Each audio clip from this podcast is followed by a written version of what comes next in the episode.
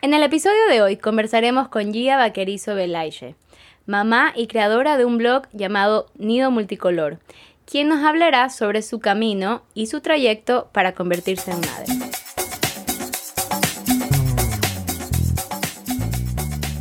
Hola, somos Alfonsín y Carla y esto es Nosotras las Mujeres. Un espacio donde nos sentimos seguras y nos atrevemos a hablar de ciertos temas que a muchas personas la sacan de su zona de confort. Somos mujeres igual que tú, con experiencias, dudas y muchísimas ganas de aprender.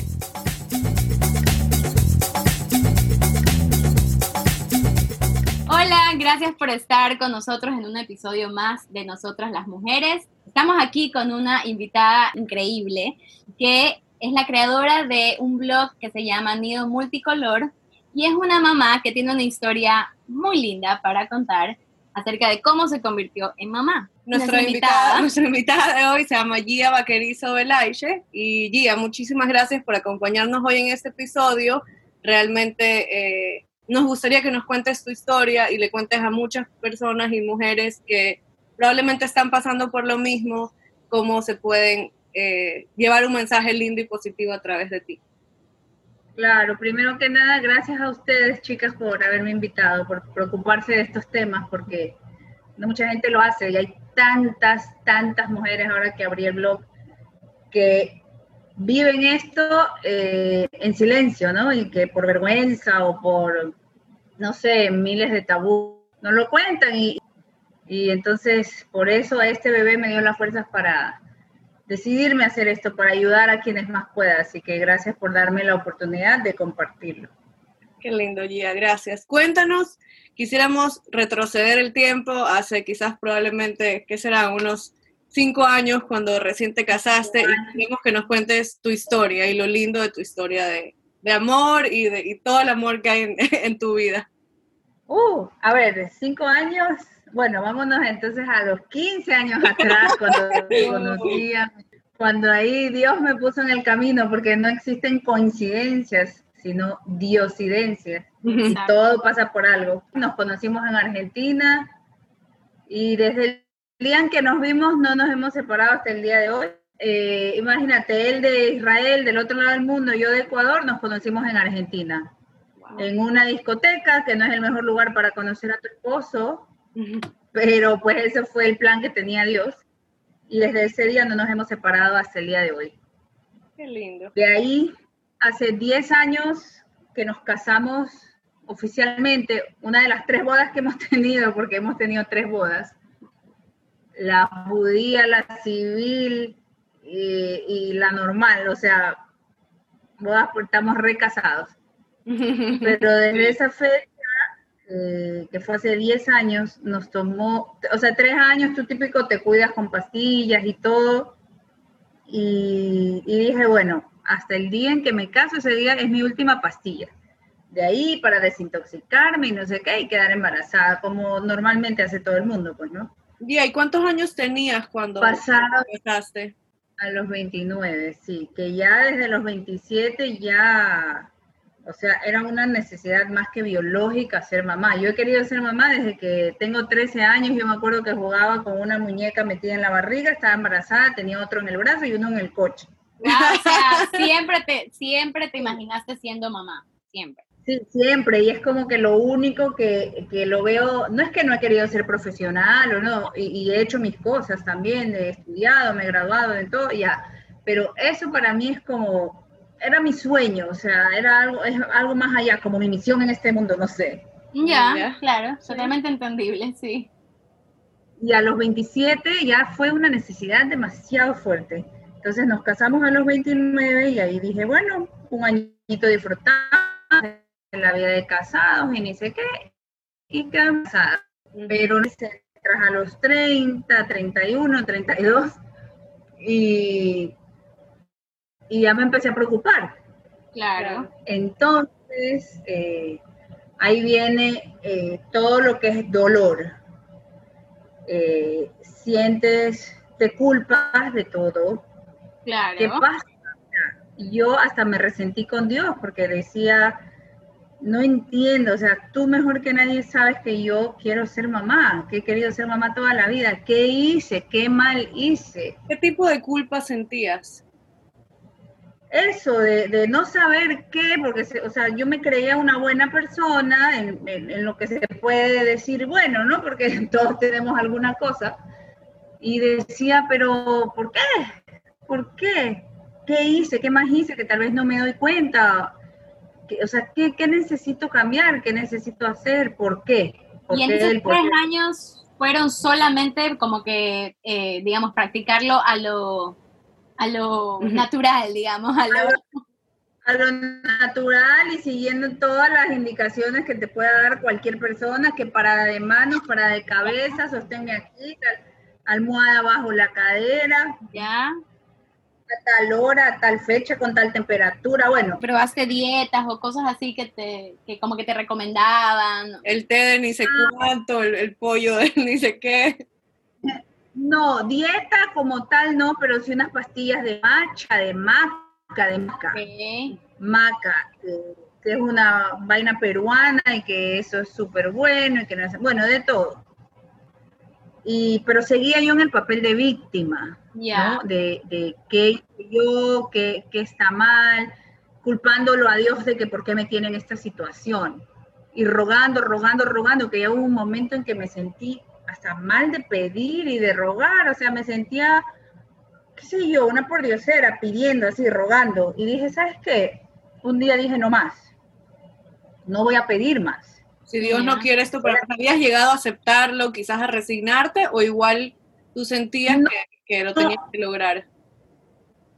No, en este punto no, no hubo resignación nunca porque, mira, como sé, pero yo no me quedaba sin un hijo. Ok. Pero llegué al punto, ¿sabes qué? Cambié mi actitud completamente y pasé de víctima, de hacerme la víctima, la pobrecita, porque a mí, ¿qué, qué pasa? al positivismo, a decir, sabes que hasta el día de hoy pedí y le dije, Dios mío, yo no, yo no te voy a pedir más nada.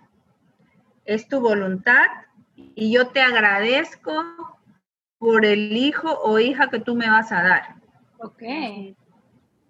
Y empecé a aprender, eh, nosotros somos judíos y prendemos las velitas de Shabbat los viernes en la noche. Ok. Y siempre se prenden mínimo dos velitas. Siempre prendía mis dos velitas. Ese día yo dije, desde hoy empiezo a prender mi tercera vela y esa es por mi niño o niña que tú me vas a dar. Y desde ese día prendí la tercera vela y solo le daba gracias. Y empecé, tengo una oracioncita que la tengo guardada ahí en mi libro de rezos y es una oración por otras mujeres que pasan lo mismo. Ya. Porque yo tengo amigas pasado esto 10 años, no 3 como yo, 10, y que realmente no pueden tener porque tienen problemas. Yo físicamente no hay ningún problema en mi cuerpo ni en el cuerpo de mi esposo tampoco, simplemente que no hace match, digamos. Y efectivamente lo que hace es dar gracias y pedir por otras mujeres que están pasando por esta misma situación. Qué lindo. Y, que tengo todo, desde que comenzaste a hablar tengo la piel de gallina. ¿En serio? Sí creo que es la mejor manera de, para cualquier situación en la vida, ¿no? De no ponernos en el papel de víctima, sino sacar algo positivo siempre de todo. Y, y, ahora que ya lo pasé, porque tú cuando ya lo vives, o sea, ya pasas la prueba, es que muchas veces logras ver por qué. O tal vez nunca entenderás por qué, pero sabes que estuvo bien y que llegó cuando llegó, llegó en el momento que tenía que llegar. Exacto, yo también creo que tiene algo que ver con eso. Y cuéntanos, entonces, eh, te no te resignaste, pero como que le dijiste a Dios, ya, no voy a pedir más, y entonces, ¿qué pasó? Correcto, cambié mi actitud a positiva, a agradecer y a pedir por otras personas, o sea, no pensar que yo era la única pobrecita que sufría de esto, hay personas que la pasan peor. Y entonces pedir por ellas y yo solo agradecer. Así que bueno, entre una cosa y la otra, nos hicimos exámenes por segunda vez, todo estaba bien, nos vamos a este viaje y al regresar vemos qué hacemos. A Israel, ¿verdad? Sí, nos fuimos a Israel a visitar a la familia de mi esposo. Allá pues yo perdida de tiempo porque cuando acá es de noche, allá es de día, entonces ni me acordaba qué día era, si ovulaba, si no ovulaba, qué hora, nada. Ya. Y pasó de la manera más natural que se pueda uno imaginar. Y un día fuimos al muro, o sea, parada oficial en Israel cuando vamos es ir al muro de los lamentos, por supuesto, con tu papelito de peticiones. Ya. Y Cuéntanos un poco más ahí de, yo no pedí de las personas que no han ido al muro de los lamentos. ¿Cómo haces tu papelito de peticiones? ¿Cómo es? ¿Qué debes llevar? Ay, es hermoso, mira, ese lugar, no importa qué religión tengas, porque Dios es solo uno, es lo que siempre digo, eh, es un lugar tan lleno de energía, tiene una energía. Cuando fue de mi familia para mi matrimonio, hace 10 años, mi hermano tenía 17 o 18 años y él estuvo y salió y me dice, ñaña, es increíble la energía que se siente ahí, porque se separa en el lado de mujeres y el lado de hombres, es un lugar muy santo, entonces están separados hombres y mujeres y tienes que ir cubierta tus hombros y si puedes algo también en tu cabeza. Eh, y mi hermano cuando regresó de la parte de los hombres me dijo, es increíble, yo puse la mano en esa pared y sentí como electricidad. Y tú lo sientes cuando estás ahí, es, es hermoso. Ajá, entonces haces tu papelito, en un papel cualquiera, escribes tus peticiones, lo que le quieras pedir. Y lo tienes que hacer, pero lo más chiquito que puedas para que te entre en medio de todos esos miles y millones de papeles que ya hay. Claro. Pero siempre encuentras un huequito en esa pared para meterlo. Y ahí pues te puedes quedar pidiéndole a Dios lo que quieras, eh, no sé, tener tu momento, es maravilloso. Qué lindo. Pero en ese punto tú ya estabas agradeciendo, porque tú ya sabías eh, que mediante el agradecimiento y cómo habías cambiado un poco eh, lo que sentías, ibas a lograr tu, tener a tu, a tu hija, ¿no? Correcto, igual yo estuve ahí solo agradeciéndole y de hecho me acuerdo que yo dije, que yo le dije, yo te agradezco por, por el bebé que me vas a dar, que algún día me vas a dar, que sé que me vas a dar, solo te pido que sea un alma maravillosa, un alma buena, que traiga, o sea, que sea todo lo mejor. Y sé que se está demorando porque tú estás buscando esa alma perfecta para nosotros. Ay, qué belleza. Y simplemente fue eso lo que mandó. Porque mi niña no puede ser, o sea, es mi alma gemela, es mi mejor amiga. Yo no necesito a nadie más. Claro que tengo mis amigas, pero yo te juro que con ella yo puedo vivir feliz. En la edad que tiene, desde bebecita, nos entendemos tanto. Yo converso con ella y ella solo con verme y reírse, yo ya sabía que ella me entendía. O sea, no, es una cosa Ya, pero, pero bueno, Sí. espérame, no nos adelantemos. Entonces decidiste poner tu papelito en el muro de los lamentos. ¿Y qué pasó después? ¿Cuánto tiempo después te enteraste que estabas embarazada? Ya, eh, ahí pasaron un par de semanas más y ya viajamos de regreso a, a Guayaquil, pero paramos en Los Ángeles porque ahí vivíamos antes y teníamos que ir a coger unas cosas todavía para regresar. Ahí, ah, ok, me olvidaba. A la semana siguiente de esto fuimos, nos fuimos a Grecia a unos días de paseo, Ok. así que fuimos a Grecia. Solo me acuerdo que fuimos a un restaurante y había un niñito sordomudo que estaba vendiendo unas artesanías que él hacía. Ok. Y, y él te las iba dejando por la mesa y medio te explicaba algo así con señas y de ahí se iba y volvía, ¿no? Para ver si tú querías comprar y, y si no, pues las guardaba y se llevaba. Y en ese momento todo el mundo comía, conversaba, yo veía las otras mesas como algunas personas ni le paraban bola, ni lo veían. Hoy empecé a llorar en pleno restaurante como una niña. Y mi esposo y mi suegra, ¿qué pasó? Le digo, es que nadie le para bola a ese niño. Es discapacitado, nadie le para bola, por favor, compremos. Y bueno, le compramos como tres lámparas de que me vieron llorar, le compró, eran lamparitas que le hacía. Le compramos como tres lámparas porque yo no podía parar de llorar. Eh, luego, al día siguiente me mandan una foto de mi perro que lo dejamos acá en Guayaquil y obvio de extrañar y todo, se había enfermado y lo vi todo flaquito y todo, chillaba por el perro. Ya, Eh, estaba súper O sea, sentido. pasaba una mosca y lloraba por la mosca, o sea, todo, todo, todo. Mi esposo dijo, ¿sabes qué? Yo lo soñé ayer, estás embarazada. Ay, Digo, no, por favor. Pero de gallina. Ay, no. Qué lindo. Le digo, por favor, cállate. Le digo, tú sabes que eso duele, no me quiero ilusionar.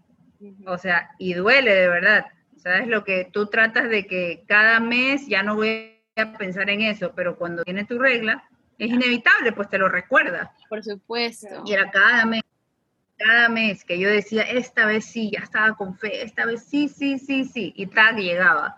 Entonces le dije, ¿sabes qué? Y tenía atraso como de tres, cuatro días. me dijo, ¿estás embarazada? Le dije, no, me dice, Dios me lo enseñó, yo, yo lo soñé.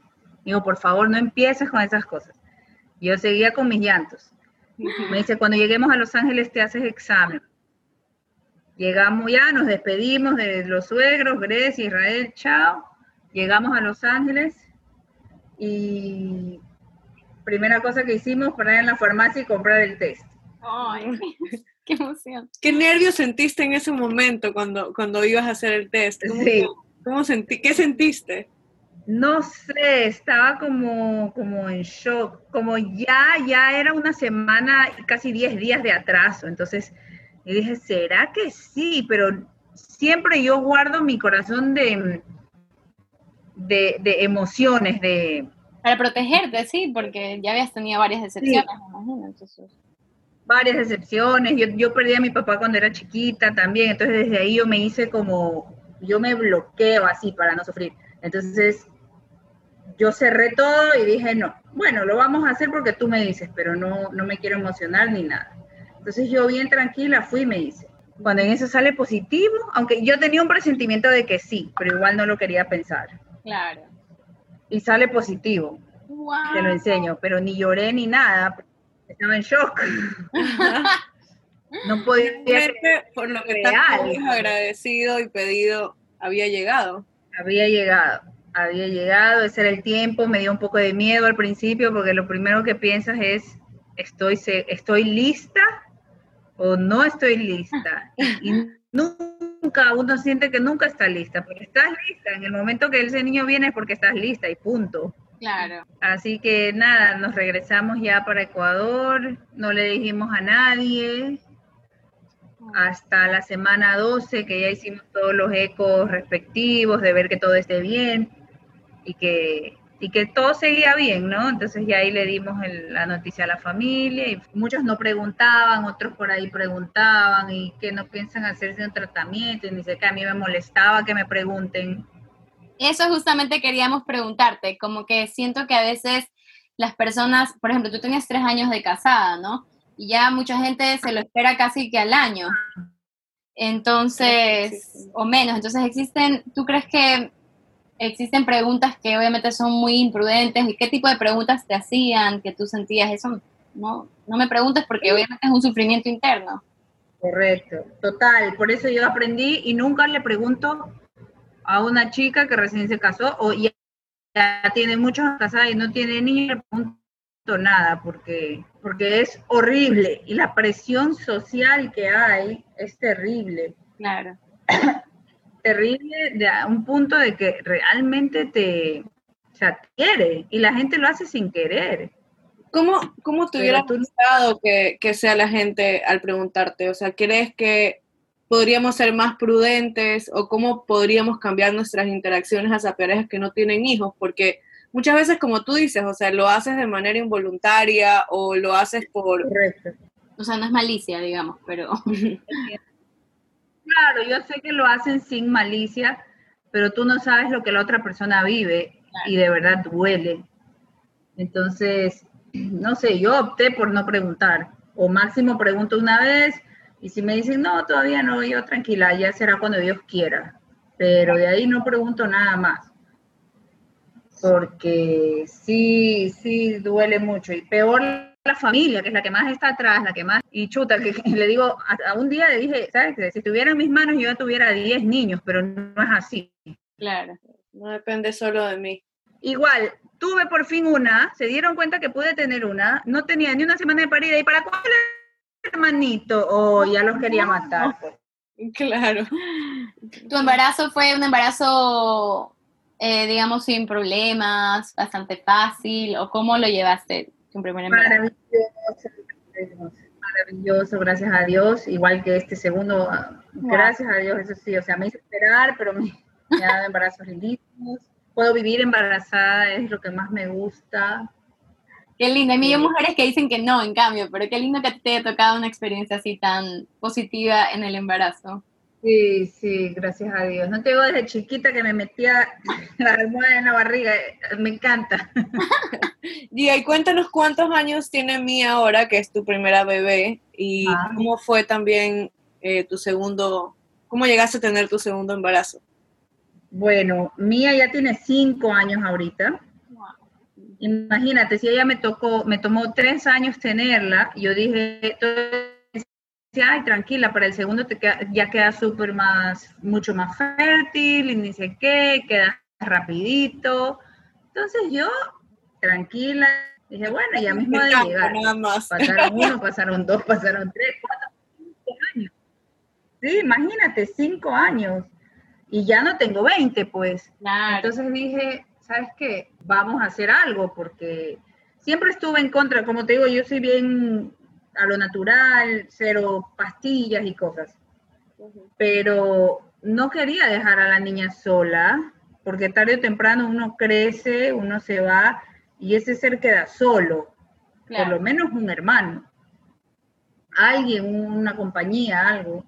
Y ella, yo sentía, tiene cinco, en un par de años ya no quieren ni saber de ti o que los beses frente a los amigos.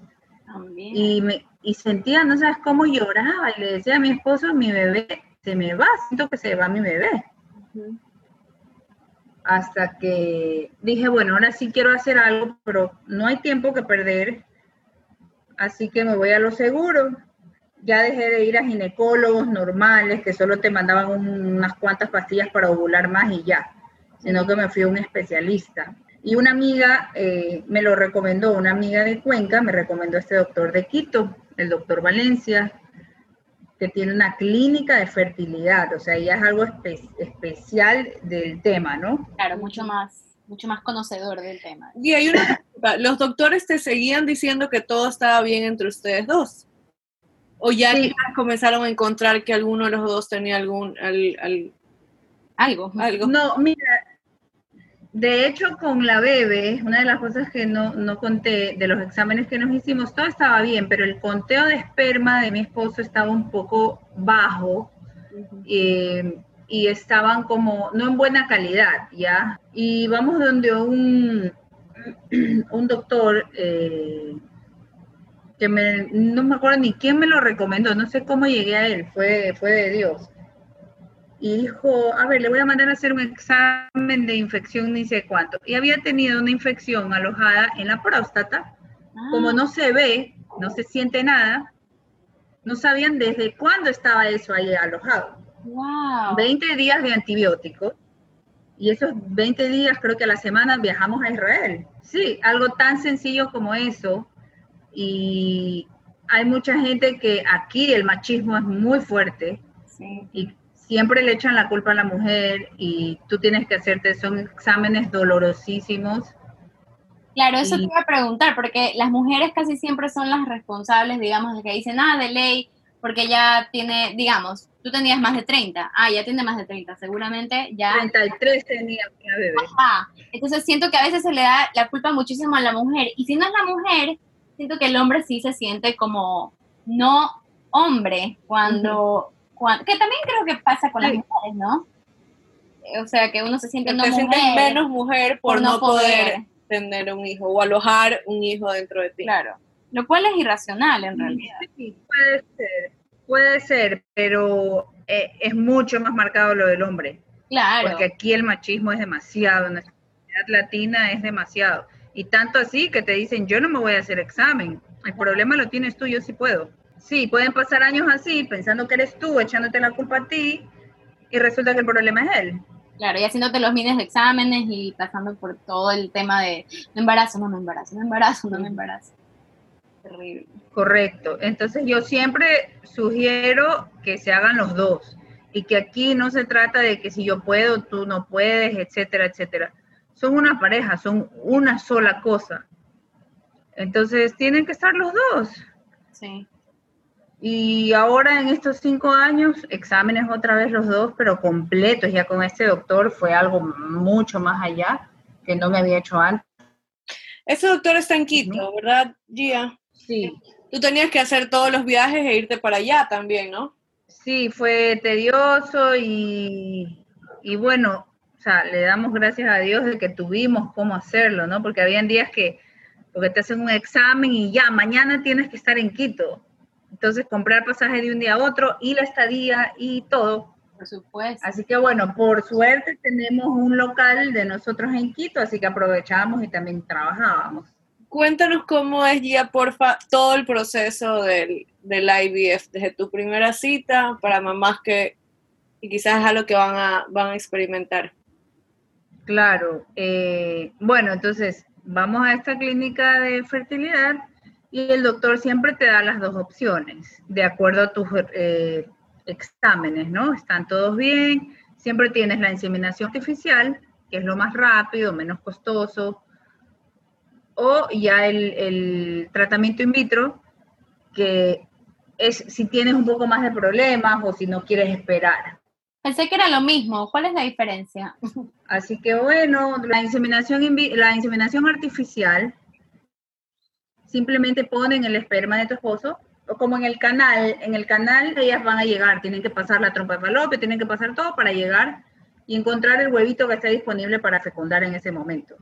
Tal cual pasa en la vida real, sino que aquí te lo dejan ahí adentro. En cambio, el in vitro, sí, el in vitro tienen que aspirar tus óvulos, Ok. que eso lo hacen bajo anestesia, eso tengo que entrar a quirófano. Wow. Eh, y tu esposo deja la muestra de esperma también. Los unen en un laboratorio, o sea, los dejan juntos para que y luego de ese día, al día siguiente del tratamiento, tú llamas a ver cuántos de tus óvulos fecundaron. O sea, es el proceso natural, pero lo hacen en el laboratorio. Ya, claro. Entonces ves, tienes, ok, le salieron tres fecundados. Entonces ya tienes tres listos, esos los congelas. Y así vas haciendo tu banco de, de huevitos ya listos. Ese huevito lo, met- lo ponen dentro del útero ya, o sea, lo dejan ya en el útero. No como el otro que lo ponen afuera nomás y él tiene que hacer todo el camino. Este va directo al útero y ya es un óvulo fecundado. Ok, ¿Cuál, ¿Cuál de esas dos tú hiciste tú, Gia? Las dos. Wow. Ok.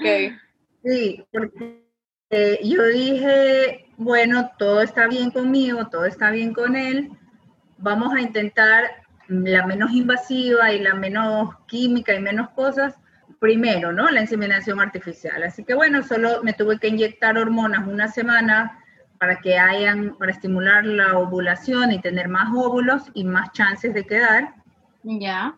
y con la muestra de él y ponen un tubito de ensayo, track, te lo ponen, de- despierta y todo, como un papá Nicolau, es normal. Ok. Ok. De ahí me quedé 10 minutos acostada y me fui, hice mi vida normal, nos fuimos al parque, siempre viajábamos con la bebé, así que fuimos al parque, de ahí nos fuimos al mall, al, tra- al trabajo, etcétera. Y volamos a Guayaquil al día siguiente. Ya. A los 15 días exactos tienes que hacerte examen de sangre para ver si esa hormona está elevada y es un embarazo. Yo, yo no lo podía creer, ni me quise emocionar, ni nada. Me dio un sentimiento, fui corriendo a abrazar a mi niña, porque dije, hasta aquí llegó nuestro tiempo juntas, solo las dos. O sea que el examen te dio Eso fue positivo. lo primero que sentí. Me dio positivo el, invi- el, el normal, el- la inseminación artificial. Pero al parecer eh, el nivel de hormona no era tan alto como se espera en un embarazo que va bien. Ok. Entonces me dijo, ¿sabes qué? En 48 horas lo repetimos y tiene que haberse duplicado el valor de, de la hormona. Ya. Efectivamente, a las 48 horas me lo hice y en vez de haber subido, había bajado. Ay. Sí, entonces me dijo, ok, no te preocupes, se llama embarazo químico. No es que hay feto nada, es simplemente como que el cuerpo quiso, pero no llegó. Eso nos pasa a muchas mujeres todo el tiempo cuando tienes uno o dos días de atraso y de ahí te viene normal. Tú ni siquiera supiste que hubo el chance de quedar embarazada. Wow, no sabía. Ajá, pero el cuerpo es sabio, entonces medio ve que algo no está bien, solito lo va a rechazar. Wow, ya, ok, el cuerpo es sabio. ajá, entonces vino el periodo normal y, y ya seguimos. Dije, bueno, esta vez fue casi, estoy segura que la segunda vez pega porque pega. Así que me hice una segunda inseminación. Ok. Mientras tanto, los óvulos los tenías congelados. no, todavía, todavía no había hecho lo de los óvulos. Esta me hice primero. Ok. Ajá. Esta me hice primero. Entonces ya llegó eh, la segunda inseminación al mes siguiente, porque tienes que esperar luego del periodo, empezarte a estimular con las inyecciones todos los días, inyectarte al lado del ombligo, que ya me las ponía yo sola, fue un año entero haciendo eso. Wow, qué valiente, qué admirable. Y, y, luego, como al sexto día del, de tu periodo, tienes que ir a hacerte ecos, que el doctor de Quito tiene una doctora acá en Guayaquil con la que él trabaja. Ya. Entonces los ecos y todo eso sí me hacía aquí. Y ella me decía cuando ya estaba lista y viajaba a Quito. Wow, ya. Ella me iba viendo, eh, ok, tienes tantos óvulos, entonces íbamos inyectando, inyectando, inyectando.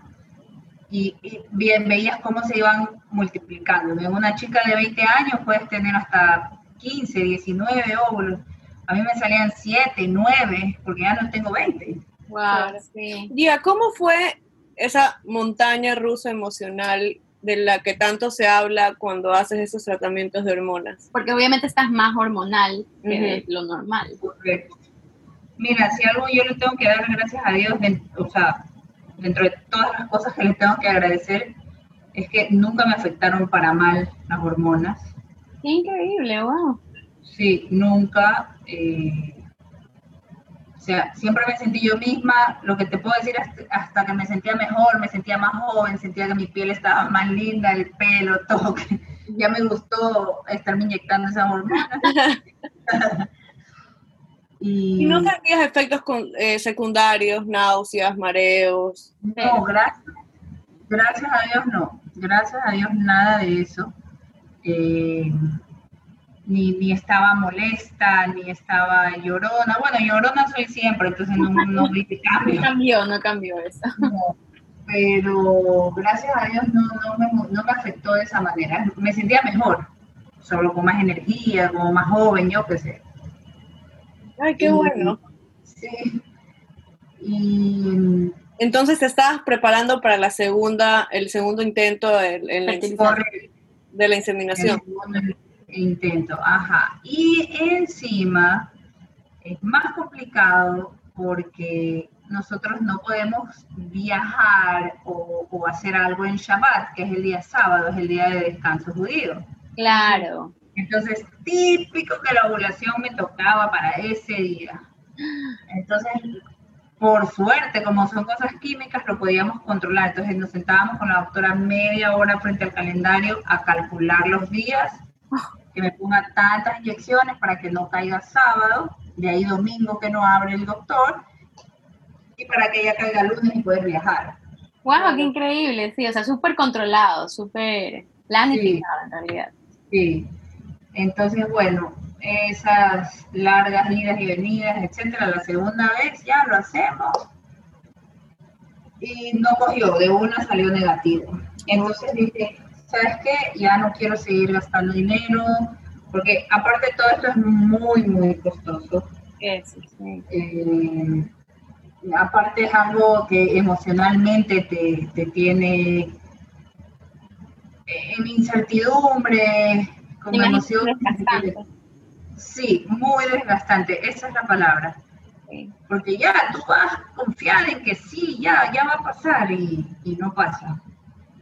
Entonces, y después de que una, una vez que casi, casi fue, entonces, chuta, dije, después de la segunda vez dije, me voy a dar un break porque no puedo más, quiero estar tranquila, disfrutar a mi niña, o sea, desintoxicar también el cuerpo un poco de tanta hormona y, y de ahí vamos a intentar otra vez, pero ya voy a intentar el IVF para ir más a lo seguro. ¿Cómo influyó eh, en tu matrimonio? Eso te iba a preguntar también, porque siento que se planifica tanto el tema de la sexualidad y de la reproducción, que eso no tiene algún efecto como... O quizás positivo, Positivo, o- un claro. efecto positivo o un efecto negativo, se sintieron más juntos o... Cuéntanos. Ajá. En este de aquí, que fue con el tratamiento, sí más juntos. En el que fue con la bebé, que fue de manera natural, no más juntos, porque él se sentía, él me dice, me estoy sintiendo una máquina. ¡Wow! Como necesito ahorita. Sí, que tú solo quieres que te haga un hijo y ya, porque era a esta hora, a tal, tal. O sea, no, no disfrutabas ya, sino Claro. era mecanizado. Y él más tenía estrés porque yo quería que me embarace y no pasaba. O sea, Claro. Era- bien, bien como eso, más que todo para ellos. Claro, como mecánico, robótico, como... Total, total. Y no, no, no, no bonito. Y en este, a pesar de las inyecciones, de la planificación... no el apoyo, el apoyo de él, o sea, imagino que fue algo esencial para poder continuar con el tratamiento. Claro, por supuesto, por supuesto. Y más que todo porque eh, me gustó en cierta manera porque somos los dos parte de. Él también tenía que, el día que yo me iba a hacer cualquier cosa, él tenía que dejar su muestra de esperma. Claro. También tuvo que tomar pastillas conmigo, también tuvo, o sea, lo hicimos juntos. Claro, era algo de dos y totalmente... Correcto, viajábamos juntos a Quito, nos levantábamos temprano, si me tocaba quirófano, bueno, él sí se quedaba dormido porque a las 7 yo entraba a quirófano y él se quedaba dormido en el hotel, yo terminaba y él ya me esperaba porque su cita era a las 10, creo que hacen la, en la recolección de ellos, entonces era algo de los dos y dejábamos con la niña, entonces mientras él estaba con la niña yo estaba en el tratamiento y de ahí yo ya salía, me quedaba con ella y él, y él entraba, así. Wow. Ok. Bueno, entonces cuéntanos eh, el tercer intento, ¿cómo fue? El que ya decidiste eh, hacerte el IVF. ya el tercer intento, pero a ver, yo empecé esto diciembre de 2018 Ok. Y yo quedé embarazada ahorita, febrero del 2020. Wow, qué increíble. Dos años después, Ya casi un año y medio. un año y medio. Sí, año y medio, pero ¿por qué es esto? Porque resulta que con el IVF no es que lo haces una vez y ya está, sino que tienes que ir recolectando óvulos Y congelándolos. y congelándolos, pero cada vez que te sacan, no significa que todos los que te sacan están en buen Ah. estado. Wow. Entonces, de los siete, que era lo máximo que me salía, nueve creo que me salió una vez, de inyectarme cada mes y cada mes, cada mes en la recolección. De los siete que te salen, tres están en buen estado y cuatro no. Uy, wow, claro. Sí, es- Entonces, así tienes un banco chiquitito de. Yo iba poco a poco, poco a poco. Entonces, la primera vez que tuvimos, creo que cuatro que salieron bien en buen estado, eh, lo juntan y al día siguiente llamo para ver cuántos habían fecundado. Ya. No, ninguno. O sea, te da el reporte de la enfermera y te dice, a ver, se le extrajeron siete óvulos, de los cuales cuatro estaban en buen estado, y fecundaron, número de fecundados, ninguno. ¿Qué, sentías en ese momento? En ese momento sí casi me caí de la silla porque dije, no puede ser. O sea, de verdad que no puede ser, ya es algo más allá. ¿Qué Hasta pasa entre, entre él y yo que no, que no, me, me quedé, o sea, me quedé súper mal y dije, no puede ser. ¿Te sentías decepcionada quizás de ti o de nuevo de Dios? No, de Dios no, de Dios no, esta vez sí no, no o sea, en algo me fortalecí muchísimo, fue en eso. Me costaba tal vez aceptar que esa fuera su voluntad, pero hasta que finalmente lo acepté y de hecho el día que me hice el tratamiento, cuando ya me hice el tratamiento, eh, decidí que, o sea, le dije de lo más tranquila y te juro que estaba súper tranquila, si no pasaba, ahí yo aceptaba, Ok. no, no iba a luchar más, no lo iba a seguir haciendo, era un intento y ya. Bueno, entonces, ¿qué pasó entre ese año y medio? Imagino que eran idas y venidas de, de Quito todo el tiempo. ¿Cuántos óvulos recolectaste al final? Idas y venidas y cada mes pues era estimulación con inyecciones y luego la aspirada. La aspirada, ya te dije, en quirófano, entonces tenía que ir al quirófano, te duermen, y etcétera, etcétera, etcétera. Y la segunda vez salieron cuatro, cuatro óvulos en buen estado y fecundaron dos. Tenía mis dos primeros ovulitos congelados. Wow. Le dije al doctor, ¿sabe qué? Hasta ahí nomás llegué. Ah, para eso me dio un break. eh, para abril del año pasado nos fuimos a Panamá. Eh, le dije, ¿sabe qué? Quiero parar aquí ahorita, quedémonos como estamos ahorita porque realmente necesito un descanso emocional y físico. Y llegué y en julio empezamos otra vez todo esto. Y tenía los dos congelados y le dije, ¿saben qué? Ya con los dos nomás que hay, porque ya, ya no puedo más, ya no quiero hacerlo más, ya Lo demasiado. que congelan en verdad son los embriones, ¿verdad? Porque ya están juntos. Eh, sí, no es en sí un embrión, porque embrión ya está formadito como Ah, ok, ok. Pero es el óvulo. Ya. Se, lo- se los llama em, pronúcleo. Ah, pronúcleo, ok. Sí, es un óvulo fecundado, pero no hay embrión. El embrión se forma como a los ocho días de que ya está gestando, o sea, que está dentro del útero. Y ahí se Ah. empieza a formar esa cosita que parece un renacuajo. Antes de que nada, es solo el pronúcleo, que es como una célula, nada más. Ok, ok. Cuéntanos, ¿qué te decían los doctores cuando tomaste la decisión de solamente llegar hasta ahí y voy a estar con los dos fecundados? Bueno, ahí fue que el doctor me dijo, por favor, piénsalo bien, estimúlate por lo menos una vez más, dos óvulos son muy pocos. Digo, pero tiene dos que sí cogieron, suficiente, póngame los dos y ya. Me dice, no, es que no es así, guía, cuando ya se los descongela, se los deja vivir, o sea, ya descongelados, se los deja vivir mínimo tres días, a ver si sobreviven. Y si llegan al tercer día, ahí te lo implantan, Uy. ¿Ya? Entonces imagino que el doctor tenía ese miedo de que no sobrevivan a los tres días y por ende no poder, o sea, no tener nada que implantarte. Correcto, correcto. Y haber tirado como que todo ese tiempo a la basura, sino tener un buen banco de óvulos y de ahí seguir. ¿Y cuántas veces más te, te estimulaste para...? Entonces viene la doctora de que me ve aquí en Guayaquil, que trabaja con el doctor, que ya somos hasta amigas ya para esta fecha. Me imagino. Sí, viene ella a mi spa, porque ella se, se trata de mi spa, y vino, pero más que todo era para hablar conmigo, a convencerme, por favor, de que me estimule una vez más. Que por favor, por favor, por favor, que lo piense bien. El doctor también me decía. Y bueno, ya había descansado un par de meses y dije, ¿sabes qué? Ok. Cuando te Vamos a- dice estimúlate una vez más, quiere decir cuánto tiempo de inyecciones y tratamiento. Como una semana, 10 días. Ok. Después, al cuarto día de tu periodo empiezas con las inyecciones eh, y de ahí ya viene el momento de ovulación, que con otra, otra inyección tú te estás, eh, tengo que inyectarla a la misma hora todos los días para que no se revienten esos huevitos. Claro. ¿ya? Entonces ahí yo viajaba a Quito y ellos los extraen antes de que revienten. Entonces, bueno, lo hicimos y esta vez fue la que mejor me fue. eh, tenía como nueve, creo. S- salieron en buen estado. A ver, tenía nueve adentro, ¿no? Pero al sacarlos ya uno estaba muy grande, entonces no valió. Bueno, quedaron siete. De los siete, cuatro estaban en buen estado. A ver, no, siete en buen estado, fecundaron cuatro. Wow, o sea, De tienes estos seis. cuatro, Sí, más los dos congelados.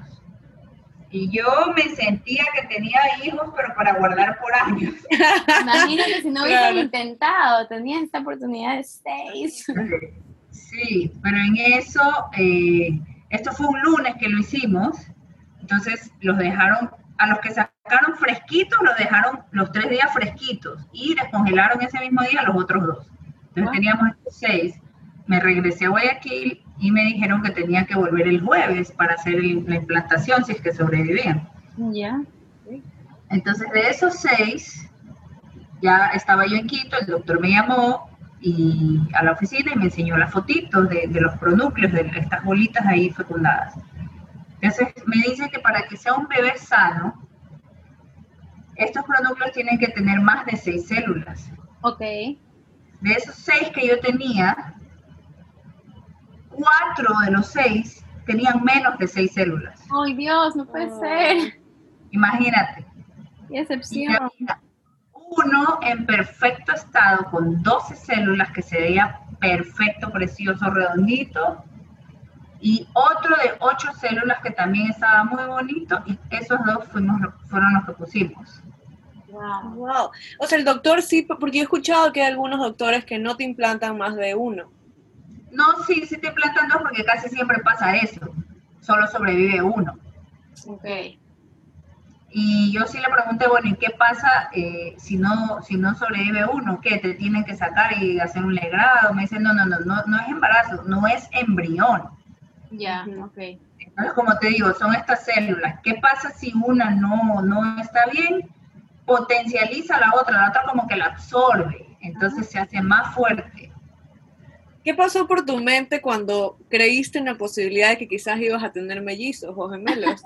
Uy, estaba segura pues de que iba a pasar, ese es mi sueño desde pequeña. Ay, wow. Siempre quise tener dos, de una.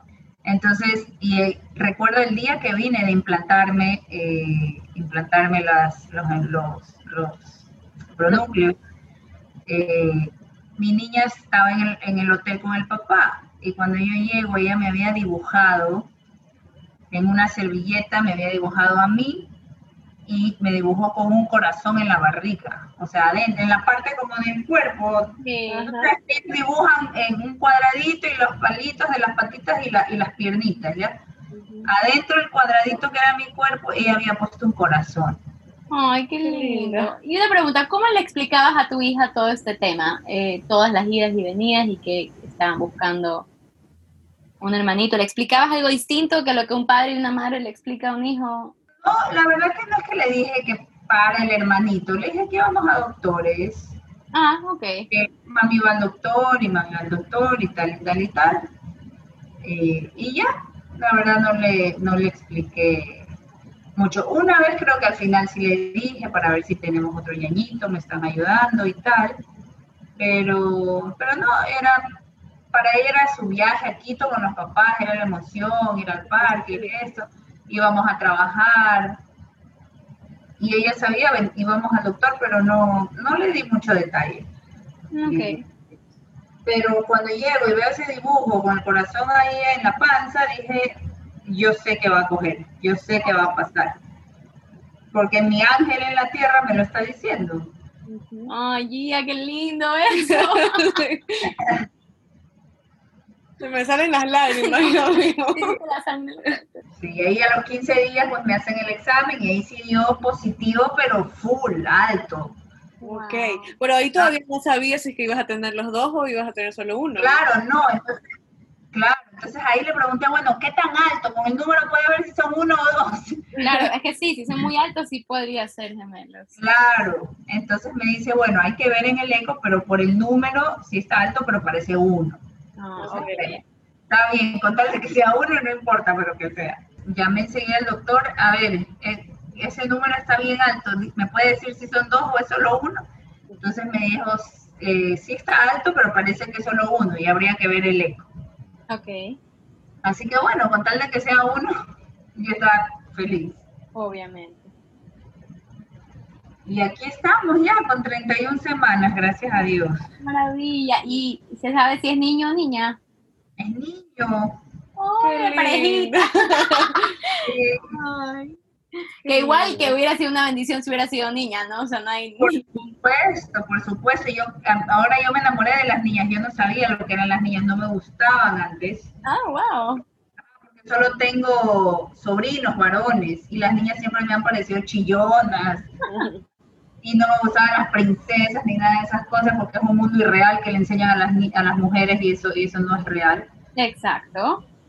Pero en el, el día que me enteré que era mujer, ella, me enamoré perdidamente de ella. Y ahora solo, o sea, solo mi mundo está morado, porque no usamos rosado casi. Eh, ¿Cómo sientes que va a cambiar la relación cuando tu hijo nazca? Porque escuchándote hablar de Mía, eh, no sé, o sea, se me llena el corazón de decir, esto es lo máximo de amor. Entonces, ¿cómo crees que, cómo crees que va a cambiar la relación con ella o, o cómo crees que va a cambiar la vida ahora en general? Te cuento que no sé, y ese es mi poquito de temor, eh, porque todavía no me puedo imaginar, por más que lo he esperado tanto y que lo quiero al bebé y que estoy emocionada por verlo, no me puedo imaginar amar a alguien como la amo a ella. Y mi hermana me dice que, mi hermana tiene cuatro, y me dice, no te preocupes, que en el momento que te lo ponen en los brazos, ese amor nace igualito como es por ella. Eso, eso me encanta, hay una frase linda que dicen, no sé quién la dijo, pero que dicen que el corazón no se divide cuando tienes hijos, sino que se expande. Exacto, también me han dicho eso y es maravilloso. Sí, seguramente eso vas a sentir, qué lindo. Sí, pero no sé, como mi tiempo con ella, como, o sea, todavía no sé, sé que va a estar bien, que todo va a estar bien, pero me cuesta saber que no voy a estar ahí 200% para ella como lo estoy ahora. Claro. ¿Tú eres mamá a tiempo completo? recontra completo, está en las madrugadas, si está dormida la extraño y la voy a ver para que se venga a mi cama. Qué chera la tuya. Cuéntame algo. Em, en, la, religión católica, eh, la, fertilización in vitro no, es muy buen, no es muy bien vista en general. Eh, ¿Qué es en el judaísmo? ¿Hay alguna restricción o algún como, eh, digamos, como, como que si la gente se siente con culpa en tema religioso? No, para nada, o sea, para nada en tema religioso, sino yo creo que si llegas a sentir algo así, será algo más personal, pero hasta que lo logras entender y, y en, el judaísmo se entiende mucho que todo pasa por algo y que todo pasa para bien, por feo que sea, por malo que se vea en ese momento, pero todo siempre es para bien. O sea, que no está como penalizado, digamos, o como mal visto. No, para nada. De hecho, en Israel eh, tiene cinco tratamientos in vitro gratis que te los da el Estado, porque lo que quieren es que, o sea, tener hijos, la familia es lo, principal en el judaísmo. Claro, y, tal vez comprenden un poco que es verdad, las familias ahora, yo siento que, yo no siento, he leído últimamente, justamente investigando para este episodio, que los números de infertilidad, infertilidad o de poca fertilidad en las mujeres y hombres hoy en día es mucho más alta que, por ejemplo, en la época de nuestros papás. Por supuesto, por todas las porquerías que nos metemos, por todas las radiaciones que recibimos de tanto celular, de tantas pantallas, de... es terrible. Aparte de como mujeres, las exigencias que ahora tenemos, ahora estudiamos, ahora trabajamos más duro, mil cosas más. Correcto. Día, cuéntame, cuéntame algo, ¿qué consejos le darías a otras mujeres que están pasando por lo mismo? Que, número uno, que no pueden quedar embarazadas y número dos, a las mujeres que quieran intentar hacer el IVF. Primero que nada, no se culpen por nada, porque no es culpa de ustedes, sino es el plan perfecto que Dios tiene para nosotros si nos tocó esperar es porque algo todavía tenemos que, fortalecernos en un aspecto de la vida o, aprender algo, estar listos para, para algo y el tiempo de él es perfecto. Entonces, no desesperen, pidan por otras personas para que puedan compartir ese, dolor que ustedes están sintiendo, miles de mujeres más lo sienten. Entonces, apoyarnos entre mujeres, no hacernos pedazos entre nosotras, sino apoyarnos y, y pierdan ese miedo de, de, pensar en que, ay, qué mal vista, si, qué mal vista soy si no, si no puedo tener hijos o, o quedo mal frente a mi familia, frente a mi esposo. No, o sea, a unas nos toca así, a otras les toca fácil, que en cambio las ven y tienen que tomar pastillas todo el día porque si no ya están embarazadas. Claro. Es lo que nos tocó vivir a cada una. Claro. Y no hay que avergonzarse ni sentirse menos ni, ni nada. Ahora, en este tiempo, no hay prácticamente quien no pueda tener hijos con ayuda. Claro. Sí. Y al principio yo sí pensé como que voy a, con la inseminación nomás porque ya el IVF me parece mucho, mucho, eh, como muy tocado por el hombre, como muy, pero ya que lo viví, me di cuenta que no, o sea, es el proceso natural que hace el cuerpo, pero lo hacen con ayuda en un laboratorio. Todo es natural tuyo, es tuyo, sino que lo juntan, te lo ponen, o sea, te ayudan al proceso. Claro, es un empujoncito. Correcto, no es que tampoco estoy haciendo, a ver, el niño como yo quiero, con ojos azules, con el pelo así. Eso no, eso está prohibido en el judaísmo, por ejemplo, o hasta inclusive escoger el sexo del bebé. Ok. No puedes, que ya se puede hacer. Si yo hubiera querido, mandaba esos óvulos a Estados Unidos y escoges todo y va, se va a tener problemas y va a tener enfermedades y coges lo mejor de lo mejor y ese te ponen, pero eso no se puede hacer. Ok. Pero ayudar a la, o sea, para algo Dios también les dio sabiduría a esos doctores, pues para que ayuden a la gente que tiene problemas. Y cero vergüenza y cero nada. Si necesitas ayuda, hazlo. Que sí, es muy costoso, lamentablemente, aquí, pero es algo que valga la pena. Yo creo que voy a terminar de pagar el tratamiento cuando el bebé cumpla dos años, pero, pero valió la pena. Y no, me imagino no está cubierto por ningún seguro, ¿no? No, por supuesto, para nada. Día, ¿tú crees que el agradecer antes de haber recibido, el haber agradecido a Dios, fue el éxito para llegar a donde estás y poder haberte embarazado y poder tener a tus bebés sanos? 100%. 100%, porque es la actitud, lo que, la actitud que tenemos ante las cosas, lo que, lo que va marcando nuestra vida, lo que va haciendo el camino. Tal vez si yo me hubiera quedado amargada, llorando, haciéndome la víctima todavía, siguiera en la misma situación. Claro, claro. Tal vez, tal vez, no sé, pero el ser agradecida, inclusive si él no quería que yo tuviera, claro. lo hubiera tal vez logrado entender en algún momento y, y vivir feliz, vivir feliz con mis sobrinos y vivir feliz como era, ¿no? Gracias a Dios permitió que pase, pero... Claro, es mirar las cosas con otra, con otra mirada, desde otra perspectiva. Correcto. Bueno, muchísimas gracias. Ah, chicas, gracias a ustedes por dejarme compartir. Vas a hacer muy feliz a muchas mamás que quizás están pasando por lo mismo, escuchen tu historia. Cuéntanos cómo te podemos encontrar en redes sociales y cómo se llama tu blog, de nuevo, repítelo. A ver, el blog es eh, Nido Multicolor, .com es la página, ¿no? www.nidomulticolor.com y en Instagram eh, como nido, multicolor, arroba nido multicolor. Perfecto. Sí. Y para lo que quieran, me escriben, me mandan mensajes, me lo que sea, yo les ayudo encantada. Okay, muchísimas gracias y esperamos que ya, ya pronto vas a tener a tu baby y lo puedas disfrutar. Ay, sí, ahí se los presento. Una vez más, de este episodio me llevo el poder del agradecimiento para poder atraer todas las cosas positivas que queremos en nuestras vidas. Cómo agradecer diariamente puede llevarnos a conseguir todo lo que nos proponemos.